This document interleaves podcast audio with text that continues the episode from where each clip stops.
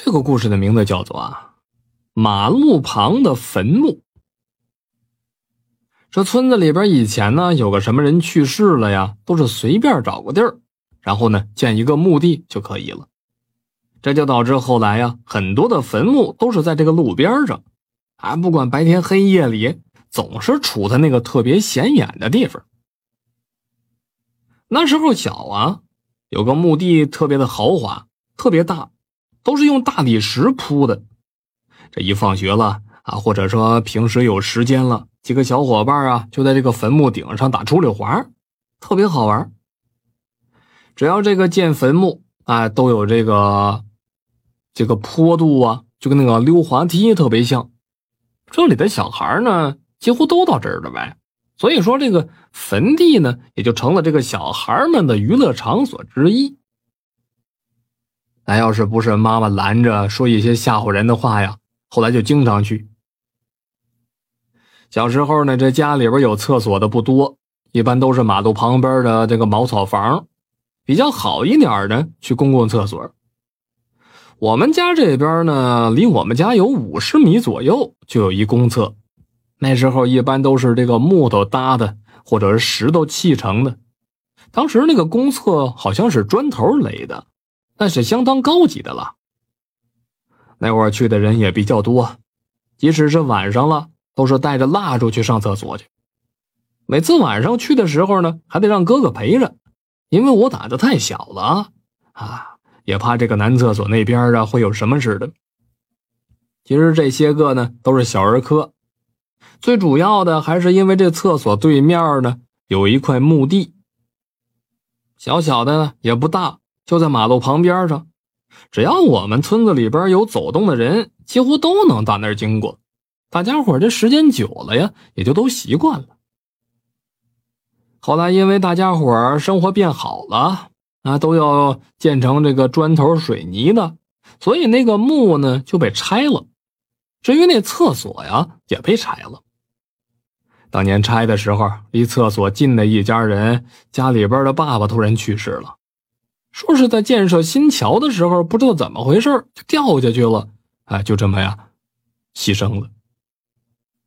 很多人都说啊可能是因为拆掉这个厕所，但是更多人呢都是觉得是那个路边的坟，毕竟这坟墓和他们家就隔着一条马路。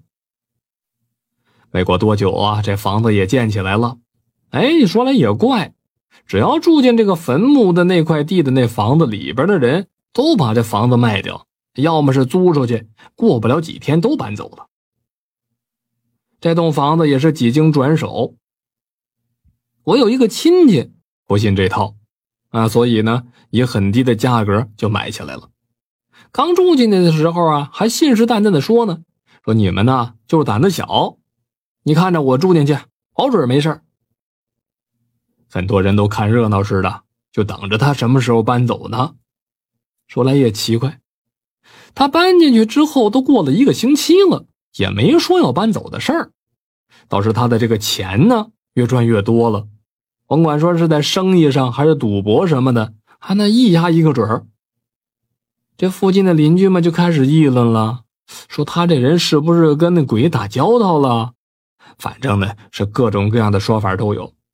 见天的就看他家买这个鸡鸭鱼肉吃。还吃的通通都是好的，脸上呢也是洋溢着幸福的笑容。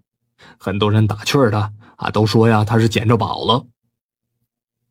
直到有天晚上，一个凄惨的叫声打破了我们村子的宁静。很多人都打开自家的窗户，伸出头去看。这耳朵边上啊，都传来了那家人的媳妇凄惨的叫声，传遍了整个村子。他匆忙的跑到马路边上。身上还穿着绸缎睡衣，相当性感了。只见他嘴里边喊着：“来人呐，快救救我老公，快来人呐！”他们家里边也没孩子，就她跟她老公两个人。即使是过了这么多年，他老婆依然没怀孕。他这个哭声啊，当时是震耳欲聋的。这隔壁邻居首先出来了，扶起了已经双膝跪地的他，就说了。咋回事啊，海妹呀？你先别哭啊，你说出来，大家伙好帮你啊。叫海妹的这个女人呢，还在那儿哭，啊，哎，硬着着哭着说，突然就倒了，怎么叫也叫不醒，嘴巴、耳朵都出血了。一边说还一边直抽抽。瞧他这样子，估计是吓得不轻。很快呀，这村子里边着急的几个男同志就冲进他们家了。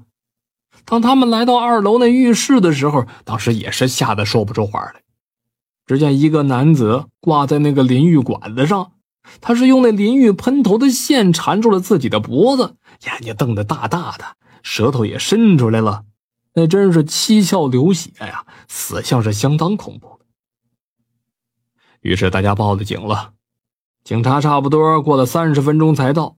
这村子离市里有点远。后来警察到了呢，一看呢，这个海妹站起来就冲过去对那警察说。警察同志，求求你们救救我老公吧！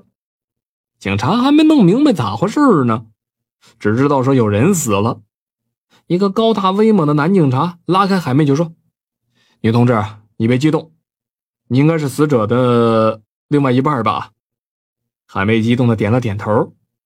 那男警察叫一个年轻的女警察把海妹带到一边上去做笔录去，然后就叫了几个人上楼去查看。啊，尸体什么？那会儿也也没什么法医啊，是吧？只有一个像是仵作职位的那么一个人上去检查了。这警察和救护人员也是费了好大的劲儿，才把这个尸体弄下来，抬到楼下的时候拿白布盖上，所以其他的群众没看着这死者长什么模样。